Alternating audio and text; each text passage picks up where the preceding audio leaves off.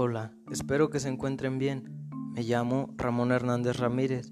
Actualmente estoy cursando la licenciatura en Educación Primaria en la Escuela Normal Particular México de Río Verde, San Luis Potosí. Y quiero compartirles mi podcast acerca de mi propio concepto de aprendizaje. Es la adquisición de nuevos conocimientos, ya sean conceptuales o de manera activa, como el elaborar cierto tipo de cosas, desde un barquito de papel hasta algún oficio. Para adquirir dicho aprendizaje intervienen contextos sociales, educativos y familiares.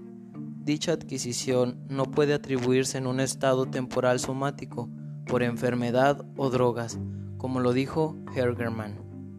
Muchas gracias por escuchar mi podcast. Espero que les haya servido de algo.